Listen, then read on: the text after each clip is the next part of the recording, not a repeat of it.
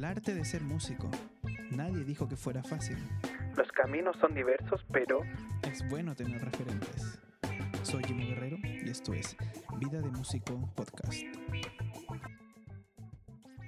Hola amigas y amigos, ¿cómo están? Bienvenidos a un nuevo capítulo de Vida de Músico Podcast, un nuevo martes, como es tradición y como es mi compromiso cada martes, tener un nuevo episodio para hablar de la vida de músico. Y no quiero dar muchas vueltas porque hoy es un día muy especial, porque comenzamos un nuevo formato, una nueva idea. eh, una vez al mes tendré un invitado especial, un invitado que es un referente, que es alguien que eh, ha pasado por diferentes etapas en la vida de músico y que tiene mucho que compartir desde su inicio hasta la actualidad.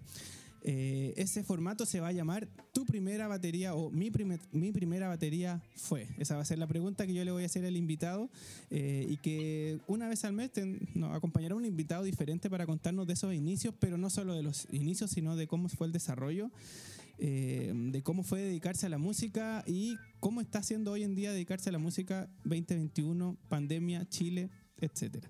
Así que ese es el formato que empezamos hoy y estoy muy contento porque en el tiempo, cuando pasen los años, voy a ver este capítulo de hoy y voy a recordar que mi primer invitado fue un grande de la música, un grande de la batería, un referente para mí. Así que eh, quiero eh, primero decirles quién, quién me acompaña hoy y, y luego dar un pequeño, una pequeña bienvenida. Hoy, en este primer capítulo de Mi Primera Batería Fue, me acompaña el gran Dani, Dani Daniel, o como ustedes lo conozcan, Dani Cheul, a quien les pido a todos ustedes que manden un aplauso virtual. ¡Bravo! Dani, solo quiero, profe, yo le digo profe, así que voy a mantenerme como siempre diciéndole, profe, quiero dar una pequeña bienvenida de una pequeña introducción de quién es usted. Dani Chebule fue mi profesor de batería durante los cinco años de escuela moderna, así que tengo mucho para decir de él. Eh, hay mucho que, mucha, mucha experiencia, es un referente de la batería nacional en Chile, así que para mis amigos del extranjero pueden googlearlo, pueden youtubearlo, Daniel Cheul, eh, pero yo quiero hacer la, la introducción diciendo que usted es un referente, eh, no de esos referentes que uno ve eh, por la tele, por decirlo así, sino que es mi referente real, ese referente que uno ve semana a semana, el cual eh, lo reta, lo anima, lo, eh, muchas veces lo saca de quicio, pero que por cinco años estuve, estuvo ahí enseñándome no solo conocimiento, que lo tiene en demasía y que sigo aprendiendo, sino que también experiencia, sabiduría y valores. Así que ese es mi invitado de hoy. Ahora sí, profe, bienvenido a Vida de Músico Podcast.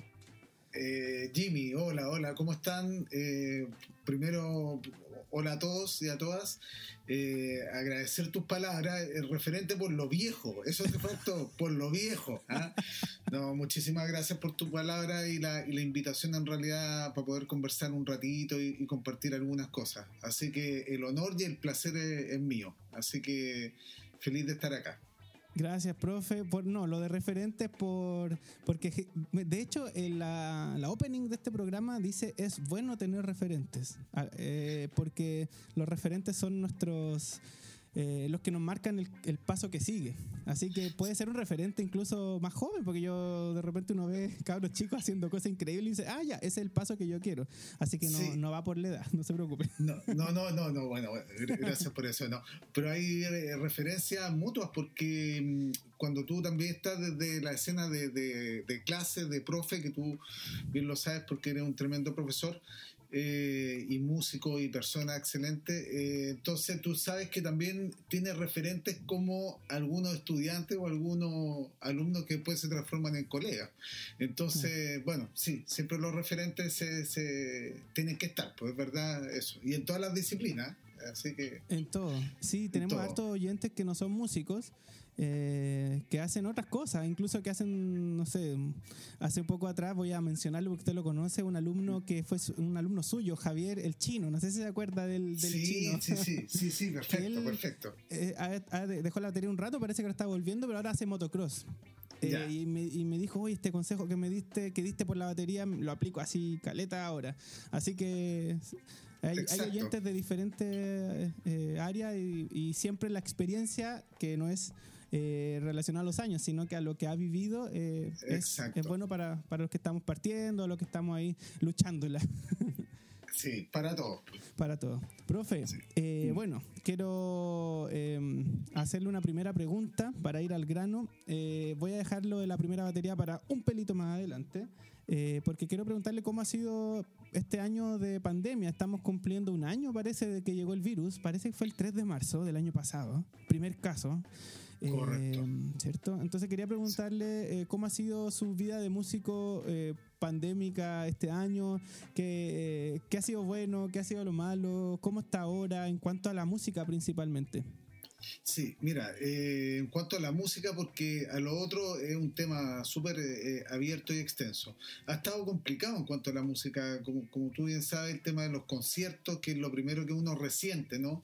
Eh, es lo primero que se suspende y lo último que vuelve. Entonces se hace muy largo la espera. Y no solamente para los músicos, sino también para los actores, para, para como toda la parte eh, artística, ¿ah? que, es súper eh, buena la música y el teatro, y me encanta el arte y todo, pero cuando en estos momentos eh, uno quiere saber qué tan importante era eso, se da cuenta que parece que no, ahí, ahí no, no hay cómo luchar con eso. Entonces, ha estado bien resentido el tema de los conciertos. ha vuelto un poco un intento de, de volver a gestionarse algunas tocatas por allá y por acá eh, resguardando obviamente todo el tema sanitario, pero igual fue un año eh, donde me tocó grabar algunas cosas, eh, tanto como por trabajo como por proyecto ahí medio artístico, por decirlo, o para el corazón. y también todo este tema de que para mí es pucha, un tremendo aprendizaje y todavía estoy en eso, o sea, no sé, eh, me compré computador o, cambié el computador, no sé, poder eh, tener una clase por, por, por, Zoom y poder ocupar todo esto, por lo menos para mí fue un aprendizaje. Em, esto yo sé que venía hace un tiempo haciéndose, pero pero bueno, yo estaba un poco reacio a eso y esto fue como un, cachetazo que, nos obligó a todos de alguna manera a reaccionar. Bueno, la mayoría estábamos un poco reacios porque sabíamos que se hacía. Yo cada cierto tiempo veía anuncios de clases por Zoom, por Skype, también antes. Eh, todavía existe esa aplicación, pero yo creo que en el fondo estábamos tan acostumbrados a, nuestro formato presencial que es más sencillo al principio tratar de dejarlo un poco hacia el lado. Y ahora estamos obligados, ¿cierto? Claro, claro, claro. Ahora eh, el tema presencial, obviamente lo práctico es importante, o sea, es impagable. Es como cuando tú ves un concierto online o lo ves pues, en video y está en el, concierto escuchando, no sé, como el, palo como cae en la caja, en el tambor es distinto, ¿no? Entonces, pero bueno, es una tremenda ayuda también, así que al principio como, como que se veía cuesta arriba, pero bueno, fue un poco pasando el tiempo y también eh, uno se va como tratando de adaptar a esta nueva modalidad, ¿no? Así que ha sido, eh, así como en lo concreto, eh, un viaje, ¿ah? como para todo, yo creo. que todavía no termina. que todavía no termina y no sabemos cuánto dura también. Claro, es un poco la sensación de no saber cuál es el siguiente, la siguiente parada en la estación, porque a, veces parecía que todo iba hacia arriba, viento en popa, bajaban. Y se ve un poco con las etapas, con las cuarentenas, con y también cuando alguien de nuestra familia o algún amigo se enferma, que ahí es donde uno le llega a la casa el, lo que ve por la tele. Así que bueno, a, seguir cuidándose nomás. Exacto, exacto. Profe, vamos entonces a la pregunta que tiene que ver con, el formato. Em, esta pregunta tiene que ver con eh, los recuerdos quizás de infancia, adolescencia, pero se la dejo así completita y usted la, va, la, vamos, la vamos desarrollando en lo que va apareciendo. Su primera batería fue... A ver, mi primera batería oficial fue una batería que trajo mi papá a la casa, que la compró en la Avenida Argentina en, la Feria de las Pulgas, profe? Eh, ah, pues en la Feria de la Avenida Argentina, claro, en la Feria de las ah, Pulgas, sí. Claro. De haber sido en el año 86, ponte tú, ¿ya? Pero era una batería, me acuerdo, azul que, que, no estaba completa tampoco, ¿ya? Pero, pucha, como andaba yo con todo este tema, mi papá quiso ahí hacer como un primer approach. ¿Y cuántos eh, años, profe? Eh, ¿Usted con cuántos años? Mira, yo debo haber tenido ahí 12, 13 años, 12 años, ponte tú, ¿ya? Y después, claro, llegó una batería que no era mía propiamente tal, era del baterista del grupo de mi hermano. ¿ya? Eh, Mi, mi hermano es músico, tú, tú sabes, Sí, po. bajista, etcétera. eh, carpintero, compositor, cocinero, eh, bueno, el gran Luis. Chebul, que también le guardo un Claro. montón de cariño, le mando un saludo porque seguramente no, nos va a ver nos va a escuchar. Sí, pues yo también le mando acá cariño y todo. Bueno, él es muy multifacético. Así Sí. que eh, tenía un grupo de rock latino eh, con el Eduardo Valle, que después nosotros tocamos y formamos con el Coco y otros integrantes más. Y el baterista empezó a dejar la batería en la casa. No era mi batería, pero la empecé a ocupar. Claro. Y, eh, y ahí empezó, claro, como todo esta, esta, este gustito por la batería. Y después junté unas lucas, claro, me ayudaron también ahí, me pegaron el tremendo empujón y me compré una Pearl International, que esa es como la primera batería. Pearl, Pearl International, International. negra. Yo me creía el hoyo del queque, ahora tuve la batería, o sea, y, y claro. ¿Y esa eh, batería existe? O sea, ¿usted sabe dónde está? ¿Quién la tiene? No tengo idea, no tengo idea, pero tengo fotos, videos de eso y claro, pues la- yo estaba en el colegio y la ocupaba, entonces debo haber Oh. tenido 15 años cuando la compré esa batería, 16 años, en Fancy en Santiago. Uh, me acuerdo- Fancy Music. Sí, claro. Sí, Fancy Music, imagínate. Así que oficialmente esa fue como la primera batería, pero tuve estas dos baterías de, eh, Antes. como de antes, previa. Y, y esa primera de la Avenida Argentina eh, tenía tenía bombo, caja, hi-hat, o era como un- un- unos tambores sueltos. Mira, era un bombo que debe haber sido, ponte tú, de. que a lo mejor ahora uno lo hubiese rescatado, ¿ah? de 16 Claro, pulgadas. en ese tiempo no se usaban bombos tan pequeños. No, pues, era, y era como hecho a mano, por decirlo de alguna forma, muy hechiza. Y tenía una, una caja, recuerdo, sí. Una caja y un, y un tom, pero le faltaban accesorios. pues, usted- Entonces, pero era una batería que estaba ahí, que costaba eh, dos mil pesos en ese tiempo, que ahora no, no sé, ahora dos mil pesos es una, una Coca-Cola, no sé si me... Claro, pero quizá hoy en día más. en la Feria de las Pulgas sería algo así como 20 lucas, no sé, como algo. Exactamente. Hay que ponerle unos ceritos por ahí. Profe, y, y antes de esa batería, ¿cómo fue el, el- como el, la inquietud por la batería a través de su hermano? ¿Cómo, cómo fue eso? Mira, sí, pues, sí, yo eh, pa- partí como tocando guitarra y tengo unos dúos así con mi hermano y yo lo acompañaba como tocando yo la base armónica, que, que eran cuatro acordes así flamenco, y él hacía como los punteos, ¿no? Como Oh. la parte solista. Y eso existe, usted lo tiene por ahí guardado.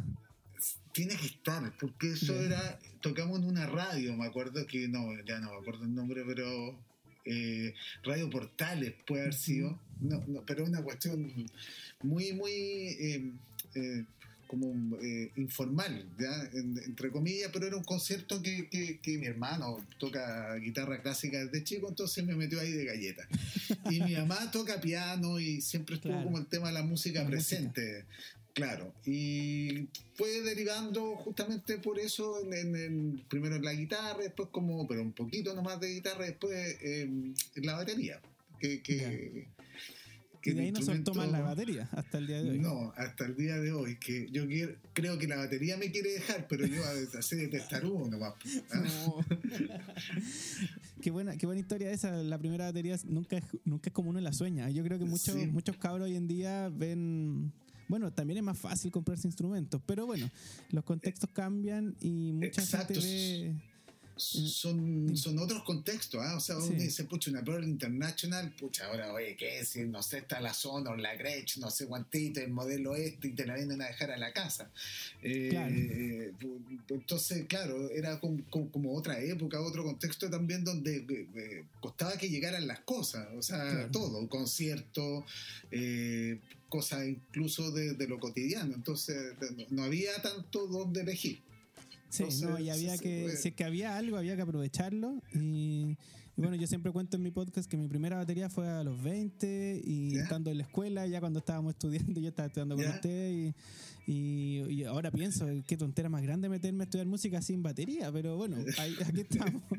No, imagínate, pues, sin batería y todo, todo, todo, todo lo que se hizo. Así que no, son, yo creo que vivencias que son súper importantes recordarlas, Sí. porque eh, no es para quedarse pegado en eso ni nada, pero, pero, pero saber que los contextos son distintos. Ahora, no sé, estamos teniendo esta conversación que Claro. hace 20 años o menos, no sé, uno ni siquiera pensaba que era posible. No, ni siquiera desde la técnica para grabar. Yo no soy ni, ni- ni gente de radio ni, ni ingeniero de sonido, pero aún así uno va metiendo, se va. eh, Eso es por el contexto hoy en día, la, inme- la inmediatez también, que a veces no hace Exacto. muy bien. Tampoco hace Exacto. muy bien cuando, cuando estos procesos de la música son, son paso a paso, son como de largo aliento, así que hay que saber, saber Eh, ir con la ola, pero. Hay que tener surfeando. paciencia, correcto, Paciencia. sí, sí, sí. eh, Profe, así, y, y sobre, sobre esa, después ya con esa Pearl International, ¿cómo fue el proceso hacia hasta dedicarse o decidir dedicarse a la música? Mira, eh, ahí yo tuve como un- un encuentro con el que en el colegio se hacía un café con y fue el grupo Congreso a tocar. Mm. ¿ya? El Congreso con el Ernesto Holman, el Tilo González, eh, así, bueno, tú, tú lo, pero la, Sí. la, la banda así con el Ricardo Vian, con percusión, etcétera. Y yo quedé así con, marcando ocupado, ¿ya? Entonces, pucha, eh, como que ese fue un poco lo que fue marcando que ya me quería dedicar a eso. Y si 15, bien antes, 16, 17, por ahí más o menos. Yo salí del colegio a los 17 y tomé tres años de clase con el Tilo, que él me debe odiar porque fui pésimo alumno, porque no podía estudiar siempre con excusa y cuestión, así que bueno, pero me soportó tres años que eran intermitentes también, porque habían tres meses que realmente no se podía hacer clase, ya por a veces motivo, él venía un día de, de- de Santiago, etcétera. Eh, y claro, eso fue como el, ponte tú, el año 89, ¿ya? Eh, eso. Igual había tomado unas clases antes con, con otros bateristas muy eh, eh, pintoresco, por decirlo, y, y también paralelamente al tiro había tenido también otros referentes de acá, de la zona, que, que aprovecho de nombrarlo, Sí, por favor. porque, porque cuando hablamos de referentes, uno tiene distintos referentes, y el Boris Gavilán, por ejemplo, sí, Claro. un- por lo menos un referente, Sí, y el Moncho Pérez también, que también. tú lo, tú lo conoces al Moncho, así que... em, Grandes Eso. bateristas vigentes aún. O sea, Sí. eh, yo no sé si, si están haciendo música, pero yo, yo sí sé que están activos. O sea, Sí, sí, sí. Y, y- y también era como, como lo que uno también podía ver, entendiendo que no existía toda esta cuestión del internet y eso. no, pues, Pero eh, ahí fue como un, un- yo diría en el 89 donde dije, ya, pucha, me gustaría hacer esto. Y, y- y claro, después fue como agarrando fuerza esto. Así que yo diría, ahí empezó. ahí empezó. se- sí, con- sí. Viendo al Tilo, a Congreso y toda esa tremenda banda y, de- y viendo, el- verlo en vivo eh, debe ser power. Sí, en el, me acuerdo, era en el cabaret del casino. O sea, de partida ya no existe el cabaret, así como. El concepto, claro. Que- claro, entonces, bueno, pero así fue, así fue, Yo- fue lindo Yo tengo una, una experiencia similar con usted porque me pasó, no sé si le he contado, eh, aunque el programa no se trata de mí, pero bueno, como lo- no, lo- pero por favor, lo- sí. lo implica. Así que yo Sí. recuerdo estando estudiando arquitectura en la católica, 18, 19 años. Eh, fui a hacer un trámite o bien vi un cartel, Luis Cheul Trío. Yo dije, uy, me suena esto, no sé dónde, porque tampoco estaba muy metido en el ambiente. Y en el DAE o DAEM, algo así, en la Universidad Católica, ahí en Avenida Brasil. Me, me choqué con ustedes tres tocando Luis Cheul Trío, con el Coco, el Lucho tocando ahí abajo en primer piso. Y yo dije, no puede ser, me quedé ahí y qué loco. Yo creo que eso también para mí fue como, oye, estáis puro tonteando estudiando arquitectura, que más encima no me iba tan bien como, como hubiera querido. Así que me pasó algo similar. No sé si le había contado esa No, experiencia. no, no me habías contado, Jimmy, así que que, que, que- que bueno escucharte, o sea, que, que, emocionante escucharte, porque realmente hay momentos que uno dice, chuta, esta cuestión, ah, sin saber, ¿ah? O sea, después Claro. cuando uno empieza a estudiar, muchas veces dije, oye, esta cuestión parece que no era lo que yo creía, eh, que yo pensaba que me podía dedicar a esto, resulta Sí. que me ha ido como la wifa, o me retan acá, me retan allá, y parece que que claro, como que uno quiere ser futbolista y oye, no, trae a la cancha y de repente, ca- ¿cachai? Que no lleváis ni dos minutos jugando y te han retado por todos lados, oye, corre hasta. Entonces parece que no era por ahí. Pero, Claro. pero esta cosa tosúa que uno tiene de repente puede ayudar en ciertos momentos. Sí, sí, Sí. y también el eh, se me da vuelta un poco que de repente uno está haciendo ya música o en el caso de ustedes ese concierto que le que pasó quizá también a los congresos. Al Tilo González no tenía cómo saber que en ese momento usted lo estaba, estaba sacando el rollo y fue como un, un impacto, así como, como ese, Sí, ese látigo pa, que uno lo, como un cachetazo. Y a mí eso me pasó en ese momento. Fue como, esto se puede tocar así aquí en Chile, porque a mí de chico que me gusta el jazz y, y escuchaba Dave Weckl ya con la Mm. Utah sin saber nada mucho de ellos, ni siquiera sabía escucharlos. El- Claro. Me gustaba. Entonces dije, uy, Claro. esto se puede hacer acá en Valparaíso. Y bueno, eso también es algo al revés, o sea, como un una invitación a, a todos los que ya hacen música. A, a- veces pareciera que no hay mucho resultado, no hay mucho impacto de lo que hacemos. Pero Sí. alguien está recibiendo de eso y, y quizá el tiempo lo, lo dirá y a lo mejor nunca lo sabremos también. Exactamente, exactamente. Tienes toda la razón, Jimmy. Sí. Profe, y, y- y de ahí, como ya, bueno, tenemos mucho, mucho para hablar, pero yo quería preguntarle algo que no estaba en la pauta, Ay, como para que los, nuestros oyentes también mm, comiencen como ese, eh, a seguirnos en el viaje, porque ya usted está, está decidido a estudiar música, to- eh, tomando clases, de ahí quizá hay un salto mayor o menor, pero hay algunos momentos que usted considera que que en el momento que estaba tocando o empezando a hacer una actividad, entrando a una sala de clase o una clínica, en donde usted dijo, eh, ah, te estoy cumpliendo el sueño, así como, no sé, yo me imagino un momento que un concierto, unos conciertos que usted hizo con Frank Gambal y con, con su hermano, con Gonzalo Palma, yo creo que en ese momento usted dijo, estoy cumpliendo un sueño, no sé, pero hay algunos momentos como épicos que usted diga, sí, yo aquí, eh, usted dijo, todos estos años de, de sacrificio están dando un resultado, ¿hay alguna experiencia que nos pueda contar? Oye, sí, eh, qué, qué bueno ese concepto épico, ¿ah? Lo usa mi hijo y me, me- me encanta ese concepto Épico. ese, épico. Eh, sí, pues es como, pucha, tú sabes que me gusta el fútbol, Jimmy, y esta cuestión es como que tú te dedicas al fútbol y quieres como jugar con los mejores, ¿no? Y que Claro, uno parte por ahí. Claro, en el mundial y que, y que uno parte por ese sueño, ¿no? Después obviamente te lo van, eh, no sé si eh, como, como aterrizando, de alguna manera y de distintas maneras, ¿no? Los profesores, los colegas, eh, el- la experiencia, los trabajos, eh, te, te van los estudiantes, te van de alguna manera como, oye, ¿sabéis qué? Tú estás acá, no estáis donde de repente eh, tú creías que podías estar. No es que uno Mm. estuviera, pero creía. Pero Sí. efectivamente, lo que tú escribes, esos conceptos con el Frank Gambale, que fueron específicamente dos, pero sí, pues hay uno y hay un momento así como eh, eh, bastante épico, por lo menos yo creo que para los tres, con, el, con Gonzalo, Palma y, y Lucho. Así que, mm, eh, porque era la primera venida de, de Claro. este, de este ¿Qué año fue músico eso? que fue el año 96. Mm. 96. Entonces, Diez años eh, después de su primera batería. exactamente. Pero pasó, pasó muy poco tiempo, porque en 10 años fue increíble el, el desarrollo. 96. que- no, pasaron 20 años.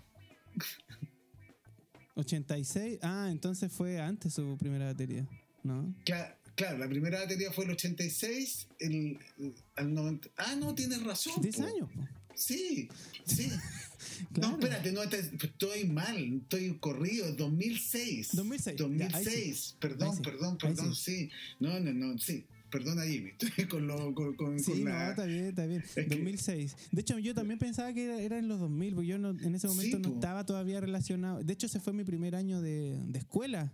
Y ni Claro. siquiera supe el concierto, no sé. Después dijo, ¿por qué no, no supe? O, o si supe, no en ese tiempo no, no iba a Santiago, nomás, no sé, no era tan fácil. Claro, Tan no era tan fácil, pero tienes toda la razón. 2006, 2006, no, 96 era eh, mucho rato atrás. Entonces, claro, pues ese fue un momento bien, bien especial y, Importante. y- sí, importante. Y también otros que de repente no te das cuenta en el momento, porque, claro, o sea, oye, chuta, viene este gallo, hay que tocar con él. Eh, tú te das cuenta que, obvio, que es algo, oye, hay que prepararse y, y etcétera. Pero realmente en otras situaciones que también las viviste y que en el momento hiciste, fuiste, viajaste, lo hiciste y después te das cuenta, chuta, sabes que también para mí fue eh, eh, en lo personal, en lo musical y eh, súper como importante. Entonces, ¿Ese, hay- ese hay- viaje a México podría ser uno de ellos o no necesariamente? Exacto, sí, sí, Sí. totalmente, totalmente. Yo tengo, y ustedes se van a reír eh, con el grupo Kudai, que claro, ahora pelado, guatón, claro, no, no, no, obviamente no es el perfil de ninguna manera, pero eh, en ese tiempo tenía un poco más de pelo y ya, y me ponían atrás y, y me ponían un biombo adelante, no. Pero sí, entonces yo escucho eh, temas de Kudai y me emociono tanto Mm. y, y claro, es como, oye, ¿qué te pasa? Este, así que, que, que, que- ¿qué onda? Pero me, me traen como el olor, el recuerdo al- a, a un momento bien especial también, de, de- de vida y, de, y musical, porque se juntó todo como ahí, fue el 2008, 2007, entonces Sí. eh, como que en tres años pasaron varias cosas y después pasan como 10 años que no, que no pasa nada. O pasan Sí. menos cosas en realidad. Es- Eso es fuerte de... Bueno, es bueno escuchárselo porque yo creo que a mí me pasa y a muchos de nuestros amigos que escuchan, eh, es, es muy constante desanimarse igual en esto, porque a veces, claro, hay como un logro. En mi caso no, no he- no he, ido, no he tocado ni con Gambale ni, ni he ido a, No, a pero por México. favor, por favor, pero, por favor. pero otro, otro tipo de logro, quizás diferente. eh, y pasan rato en donde pareciera que no, no pasa nada. O sea, uno sigue trabajando porque, claro, si fuera de, de flojo de, de quedado, eh, se entiende. Ya tuve un éxito y me quedo. Pero al menos yo trato de ser lo, mejor posible todos los días y hay veces que no hay muchos resultados eh, tan seguidos, ¿cierto? Exacto, sí, pues es la sensación que uno tiene, ¿ah? pero Eso. por ejemplo esto mismo que tú estás haciendo, todos tus discos y lo, lo que eh, los que están escuchando, todo lo que hacen día a día, eh, que aunque el hecho de estudiar, Eso. eso, eso ya es un logro. O sea, Un no tremendo me levanté y estudié cinco horas, oye, por favor, o sea, te pasaste, eso es un tremendo logro y eso mantenerlo a lo mejor en el día no te das cuenta lo que hiciste, Claro. pero después pucha, eso sí va a tener o resultado o va a ser una etapa en que tú te vas a acordar y que va a traer obviamente eh, eh, buenos buenos recuerdos, ya o Sí. buenas sensaciones. Pero sí, pues es, es un, es, un, es un rubro difícil la música, ya que igual eh, en todos lados, ¿ah? uno dice, no, me voy para allá y triunfo. O sea, uno se va para allá donde quiera, Japón, México, y ya hay ja- japoneses, mexicanos, todos piensan lo mismo que uno también. O Claro, sea, todos se quieren ir de donde están.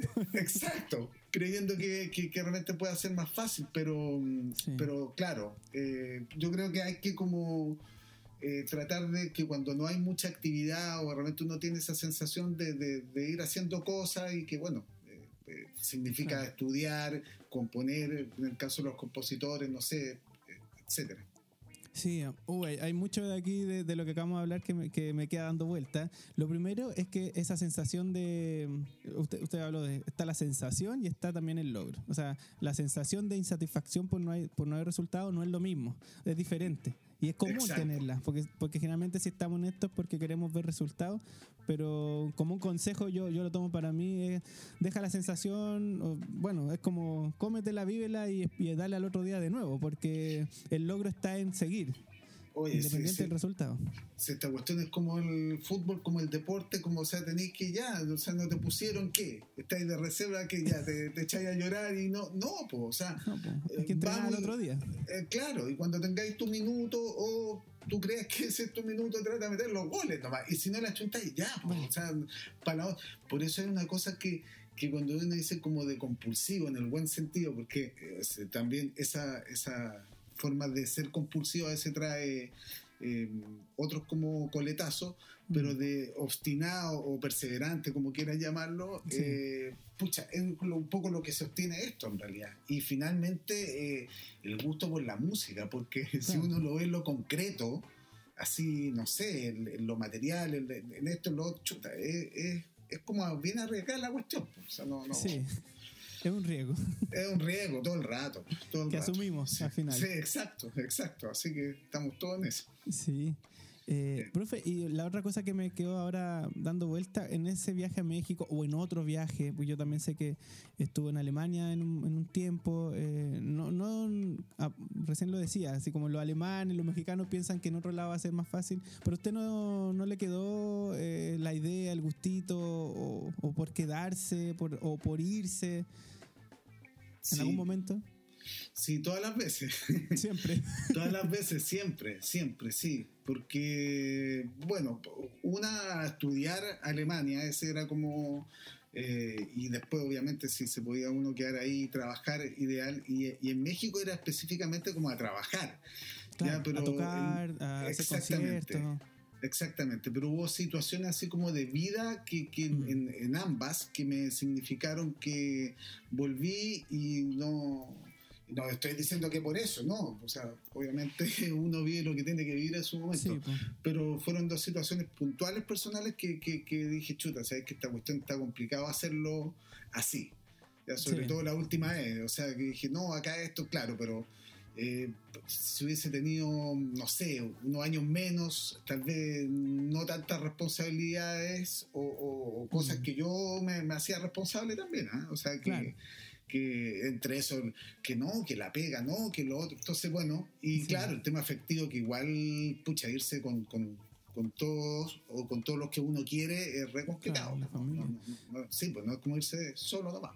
Sí, Pero- y no irse de vacaciones una semana, donde uno va y vuelve con la familia, todo bien. Exactamente, exactamente, porque ahí todo es bonito, pero de repente cuando ya Sí. empezáis a vivir el día a día, que, que eso pasaba. O sea, en México, no sé, los, la primera semana o 10 días eran conciertos, viajes para allá, yo no sabía dónde estaba. Ya, te- y claro, después empezó a bajar eso, empezó a bajar y chuta, te vas viendo el día a día que, ah, ya, o sea, ahora tengo que yo encargarme el almuerzo, ir a hacer esto, o, Claro. o no sé, pasa uno, dos, tres, cuatro, cinco días que no hay concierto, no hay Claro. ensayo, no hay nada, y estando lejos de repente eso no, no, no es tan Eso fácil afecta. también, sí, pues, no es tan fácil.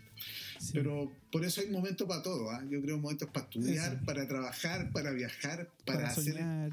Exacto, sí, sí, así O que... sea, yo creo que nunca se deje soñar, porque yo creo que también en este momento, más cuando ya sus hijos están cada vez más grandes, yo que los conozco, Sí. Se, da- se va dando quizás más cercano esa, esa nueva sensación de la responsabilidad ya no es tan... No son, no son guaguas. Y, y esto lo, lo, lo ligo con el capítulo que hicimos con, eh, con Ale, con los psicohábitos que hablamos de los valores, que justamente muchas veces uno decide porque el valor de en este momento es eh, la responsabilidad con los hijos, Sí, Ah, sí. a sí. pesar de que había una ventana, una puerta grande por otro lado.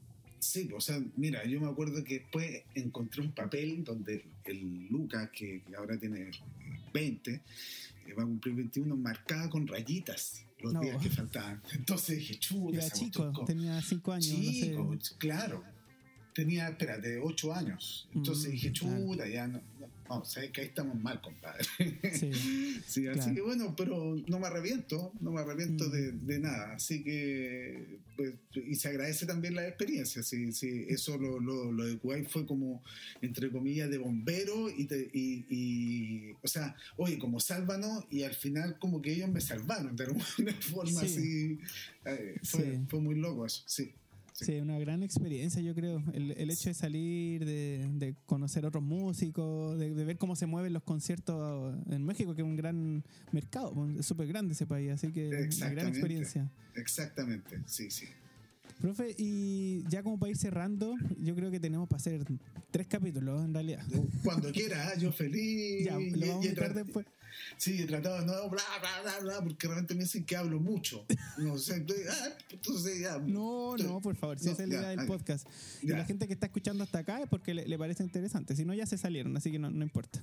Ya, bueno, bueno, bueno. Ya cambiaron. todos, sí. Eh, bueno, antes le quería decir que eh, usted da harto ejemplo de fútbol y no me había dado cuenta que yo también. Yo nunca juego una pichanga. Ya colgué mis botines hace tres años que tuve como un problema en los pies y sufrí Ya. harto. Ya, ya. Pero no, me- yo ta- Lo heredé, Sí, parece. Ya, heredé los ya. ejemplos futbolísticos de usted. sí, no, yo tampoco juego hace mil años, pero, pero me gusta mucho. Me gusta Sí, mucho sí, con el con joystick. fútbol. Claro. con el joystick uno juega, ¿eh? Claro. Es- Eso es una anécdota que también la heredé de, de su tiempo de clase, yo creo, porque siempre lo ocupo. Eh, pero le quería, para ir cerrando, quería, Mm. bueno, tengo como dos, dos cosas que le quería preguntar. Una es como, primero, tipo consejo. Yo creo que, bueno, usted es profesor de la Escuela Moderna de Música, eh, tiene alumnos de diferentes edades, ha hecho, yo creo que clase a todas las edades, de los 5 a los 80, me imagino. Así que conoce muchos perfiles de estudiantes. Quizá un- lo primero, da- pedirle un, quizá un consejo para, para, para esa persona que, en su deseo de ser músico o baterista, porque, o sea, puede ser que no se dedique profesionalmente, puede ser que, que esté luchándola, yo sé que es difícil dar un consejo tan amplio, pero pensando en esa persona que le gusta la batería, eh, ¿qué, consejo le, daría como, como profe de tantos alumnos? Mira, eh, me da vergüenza lo que voy a decir porque se contrapone, entonces, ¡ay, cómo la cuestión! Puta, decir una cuestión ya. Pero a lo que voy es que eh, tocar cuando uno tiene ganas de tocar. Mm, ¿ya? O sea, eso, claro, cuando uno está estudiando, tiene que grabar o está trabajando muchas veces, a veces uno no tiene ganas porque está decaído, está enfermo, o no tiene ganas nomás, pero tienes que hacerlo porque es tu oficio, ¿no? sí. Pero, pero eh, yo diría eso, tratar de, de cuidar mucho eso, de, de- de que no se pierda como el encanto, no sé, el Mm. gusto, no que se transforme, chuta, te- tengo, no sé, como eh, ir a hacer este trabajo como forzado, por decirlo de alguna manera. Eh, yo creo que eso es súper importante, no olvidarse por qué uno se dedicó o por qué a uno le gustó esto, porque Sí. eh, cuando uno ya toma la decisión, decisión de dedicarse, empiezan todas estas contrapreguntas, porque a uno lo Sí. empiezan como... como a tratar de tumbar. Entonces no hay que no, no hay que, o sea, uno puede tambalearse, pero no hay que caerse en eso. Y si uno se cae, como acordarse de eso, diría yo. Eh, Creo que, que siempre es importante estar como un poco uno mismo poniéndose objetivos a corto plazo, que Eso. sean posibles, porque eso va generando que uno se vaya eh, reencantando y encantando con esto, ya de tener co- como, como ese gustito. Eso yo creo que Mm, y, y tratar de, de- de cuando ya uno mm, eh, toma la decisión de dedicarse, hacerlo en forma eh, regular. O sea, ser eh, constante. Yo creo que eso es súper importante. No saca uno nada un día, creo yo, estudiar ocho horas un lunes y un viernes, pero después pasan dos semanas que no estudio nada, no sé, no, no, no escucho música. claro. Sí, sí. Y, y creo que también el, el- el hecho de, de- de poder eh, compartir con otros músicos también es importante, es una sugerencia, no quedarse encerrado tocando, tratar de la medida de lo posible, ahora es re complicado poder juntarse, pero interactuar con otros Mm. compañeros de ruta musicales. Eso. Sí.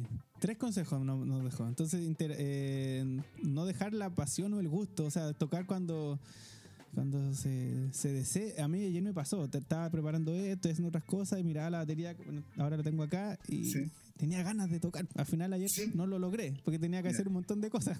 Entonces, es súper común. Y bueno, también se da que la gente empieza a estudiar, estudiar y, des- y- y nunca deja espacio para, por ejemplo, para jugar.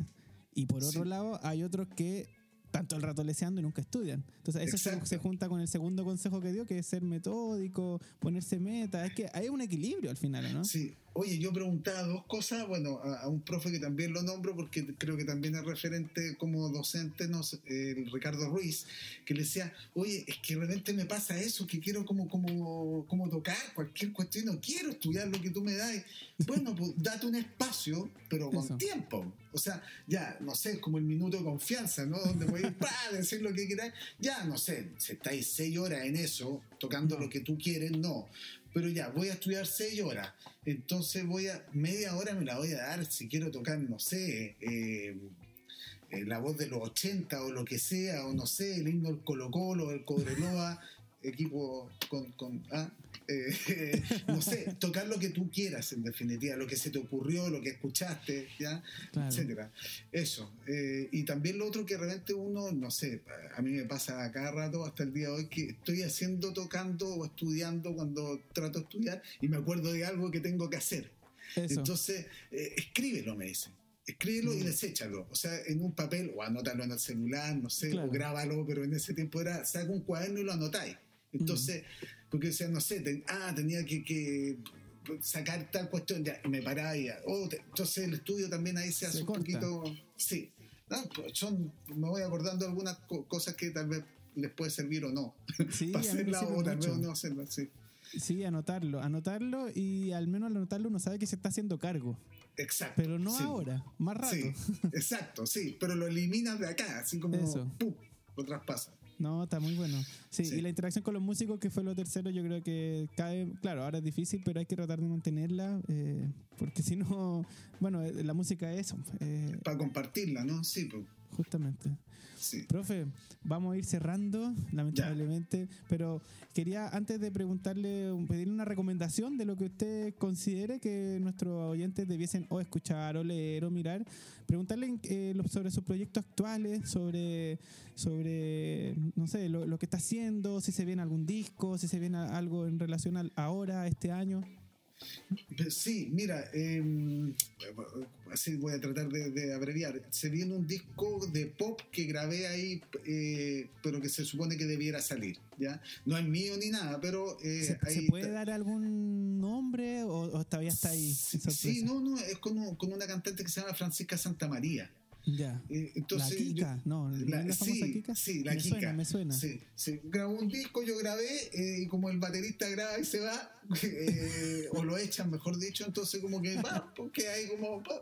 No Claro. sé si capaz que me hayan echado, hayan grabado otras baterías y ya el disco. No, No, pero no creo, no creo. eso debiera salir. Con el José Ya. Moraga, que otro contexto de música. eh, Trombonista. tam- trombonista, claro que ahí está el José González también, y el Axel Cornejo, un contrabajista, hicimos una grabación que se supone que también debiera salir eh, eh, como disco eso. eh, fue en el taller blanco, en vivo eso, Ah. ¿ya? En Sí. vivo, en medio de la pandemia, hicieron un Exacto, concierto. exacto, con mascarilla y Buenísimo. biombo, alcohol gel y toda la cuestión.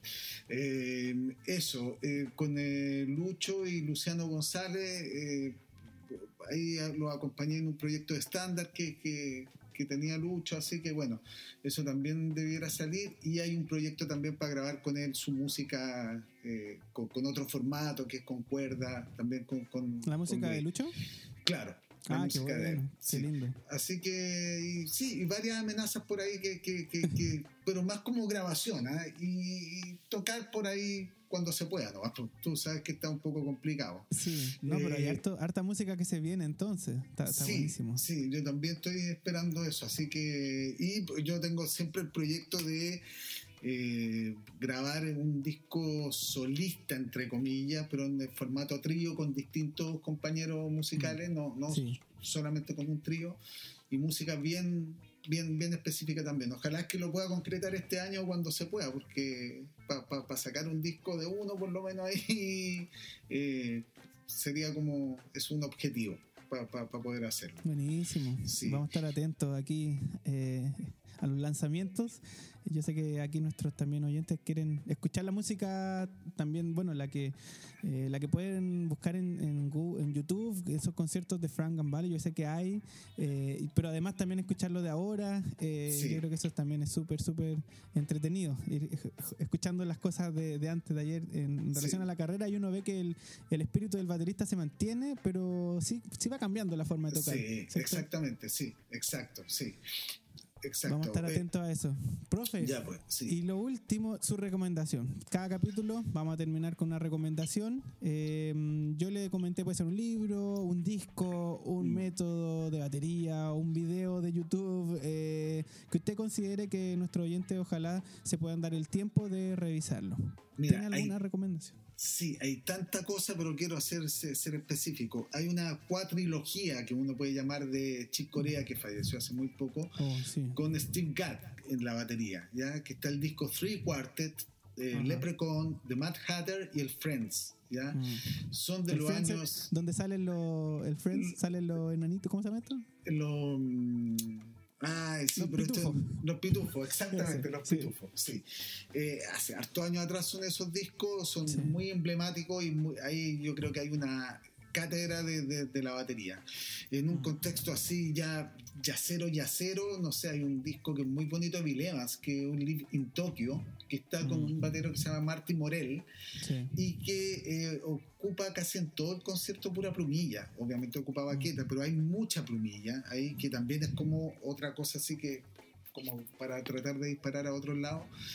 Y a mí la- el cuento del pop, la balada y toda esa cuestión siempre me, me ha- me ha gustado mucho. Y hay un disco que tú también eh, lo, lo- lo has escuchado y has tocado cosas de ahí, que es el Unplugged de Alejandro Sanz, Sí. que ya Discazo. es discaso. Ahí está Flaco, Alejandro Sanz. eh, Claro, era, O sea, era Mino todavía. eh, exactamente. ¿ya? Y con Eh, Vini, Vini Colaiuta, y- ¿no? Y con Vini Colaiuta. Con Vini Colaiuta. Y ahí la performance de Colaiuta y también cómo entender este cuento, las mezclas, como, como, Mm. como la, como en un contexto de pop, por decirlo de alguna forma, la batería está súper presente y se escucha el Mm. bajo y se escucha todo, to- todos los arreglos, los vientos, así que bueno, yo Mm. creo que ahí hay, y hay harta música que, que, que- pero es así como tres Sí, cositas que... Buenísima, la cuatrilogía, entonces, para que los chicos ahí la noten, la cuatrilogía de, eh, de Chick Corea con Steve Gadd en la batería, el, el disco en vivo en Tokio de Bill Evans, especialmente a los que están ahí con el tema plumillas y a los que les gusta más también el jazz, y el disco en plaque de Alejandro Sanz con Vini Colaiuta, son tres cosas que hay que escuchar, ¿no? Según su criterio. Sí, sí, Hay o que sea, escuchar. Hay que escuchar, sí, Hay que sí. escuchar. Si Aunque uno uno no le guste más o menos, pero hay- eh, eh, son tres grandes bateristas también. Eh, Exactamente, y son como, como tres escenas donde, como tú dices, te puede gustar o no, pero, y hay obviamente otros ejemplos, pero, pero Sí. son como referenciales, así yo creo, y de distintos sonidos, distintas situaciones musicales, también formatos musicales, estilos, así que eso, eso, espero que ahí Buenísimo, lo, lo buenísimo. disfruten, sí. Sí, lo voy a, esta, esa recomendaciones la voy a dejar anotada acá abajo en, en la descripción del podcast para que nuestros amigos la puedan buscar y ir directamente ahí. Así que bueno, se nos acaba el tiempo. Gracias, profe. Ha sido para mí un lujo de primer capítulo de mi primera batería fue. Y qué bueno recordar esos tiempos con usted. También recordar eh, para mí estas conversaciones que siempre las teníamos cuando eh, éramos cuando yo iba a la sala a, a tomar sus clases. Así que bueno, le doy las gracias por su tiempo. De verdad lo valoro, lo valoro mucho. Ojalá que le haya gustado, que lo haya pasado bien. Y no sé si le quiere dar un saludo ya final a nuestros amigos. Oye, sí, pues bueno, primero que nada, darle un saludo a todas y todos, todes, ya, eh, que, que agra- agradecido que hayan escuchado un poquito, o los que no hayan escuchado, los que hayan escuchado todo. Y también agradecerte a ti, Jimmy, porque eh, el aprendizaje es mutuo, así que eh, yo luego voy a estar golpeando la puerta de tu sala para tomar clases yo contigo, en realidad, de, de varias cosas que, que eh, valoro mucho. Así que eh, muchas gracias, pues, muchas gracias por la invitación y feliz de, de poder compartir con todos, cuando quieran. Gracias, profe. Un honor para mí, un lujo de invitados, eh, un lujo de programa, primer progr- programa de eh, mi primera batería fue. Así que bueno, nos vamos despidiendo. Yo le mando un saludo a cada uno de los oyentes y recuerden la próxima semana, un nuevo martes, un nuevo episodio eh, aquí en Vida de Músico. Compártele este capítulo a algún amigo, a alguna amiga, siempre lo digo, eh, porque le va a servir la experiencia que ha hoy día eh, compartido, el actual, el presente, el pasado de Dani Chebul, de verdad le va a servir a mucha gente. Así que compárteselo y nos vemos en el próximo capítulo, el próximo martes de Vida de Músico. Nos vemos, chao.